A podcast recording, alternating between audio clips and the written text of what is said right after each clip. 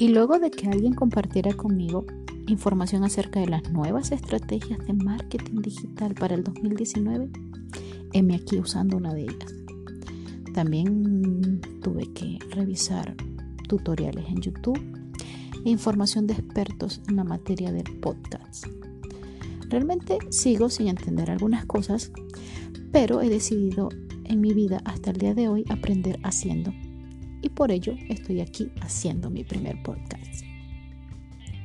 Estos espacios son maravillosos, me encantan y me encanta poder y atreverme sobre todo a usarlos porque me permite experimentar cosas nuevas, abrirme a nuevas experiencias en las cuales podré compartir lo que ahora sé y lo que ahora vivo y experimento sobre el crecimiento personal, formas de vivir en bienestar, que pueden también ayudar a otros o mostrar a otros que sí se puede vivir en bienestar si al final de cuentas decides hacerlo y te haces cargo de aquellas cosas que te pueden estar limitando para hacerlo.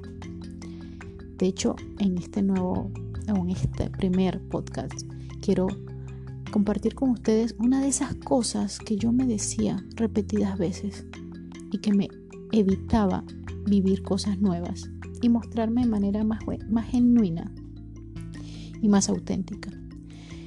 Una de esas cosas viene en forma de frase repetida, muy repetida en mi vida.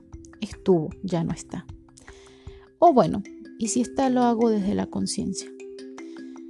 Esa frase viene en un montón de versiones. Es demasiado versátil, se adapta a tu entorno y a tu vida. Al final, o muchas veces en todo caso, la usaba y representaba una especie de ley de vida, una ley retrógrada y hasta inquisitiva. Pero ella se moldaba. Es posible que al final de cuentas esta frase ustedes también la usen y que le agreguen elementos distintos o parecidos a los que yo le agregaba para complementarla. Esta frase, en mi caso, incluía una especie de misticismo astrológico. ¿Cuál es esa frase? La siguiente.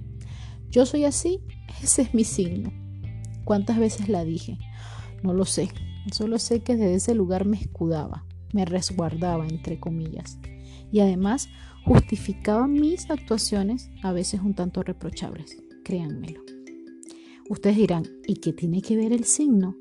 Pues bueno, según la astrología, mi regente es Escorpio, nació un 8 de noviembre. Ahora, ¿qué significa esto para mí?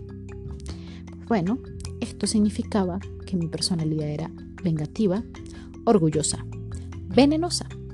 Una persona que prefería enterrarse el aguijón ante la amenaza de su depredador. Imagínense ustedes, yo decía algo como esto. Solo falta mi foto al lado de semejante descripción. Les pido entonces que imaginen cómo eran mis relaciones con los demás, incluso conmigo misma, al sentirme amenazado. Cuando me di cuenta de que estaba allí, es decir, en medio de una gigante creencia limitante. Bueno, cuando leí un párrafo del libro de Wayne Dyer. Tus zonas erróneas. Es posible que lo hayan leído, es posible que hayan escuchado sobre él al menos, o que hayan leído algún post en Instagram que abajo diga al final Wayne Dyer. Este párrafo decía más o menos así. Si te clasificas o te etiquetas, te niegas, tus yo soy así describen un comportamiento que te neutraliza, que va sobre algo que aprendiste en el pasado y que dónde te limita en tu presente y posiblemente en tu futuro. Ahora, para mí el asunto no es la etiqueta en sí. He asumido y aceptado otras tantas que me funcionan. Y creo que allí es donde quiero invitarlos a que revisen. Que revisen qué les está funcionando, qué es eso que se están diciendo que los puede invitar a experimentar cosas nuevas o que sencillamente te está limitando de vivir, de crear espacios donde puedes ampliar tu actuar, tu accionar, tu vivir. Esos, esas etiquetas que no nos funcionan son esas que fastidian, que molestan, que te boicotean tus planes. Esas, ¿qué hacer con ellas? Nada. Quitarlas, sustituirlas y de esa forma encontrar ese espacio para que te sientas mejor y permitirte estar en el lugar donde quieras estar. Y es justamente lo que yo estoy haciendo en este espacio. Puedo decir cosas de que yo soy penosa, yo no me quiero mostrar, sufro de miedo escénico, en esta escena un poco distinta, es decir, no tengo al público enfrente, sin embargo, mostrarme y conversar sobre lo que yo he vivido y los procesos que he vivido para poder acompañar a otros, siempre genera un poco de miedo. Sin embargo, aquí estoy, porque he decidido cortar esa etiqueta y ponerla de yo sí puedo hacerlo.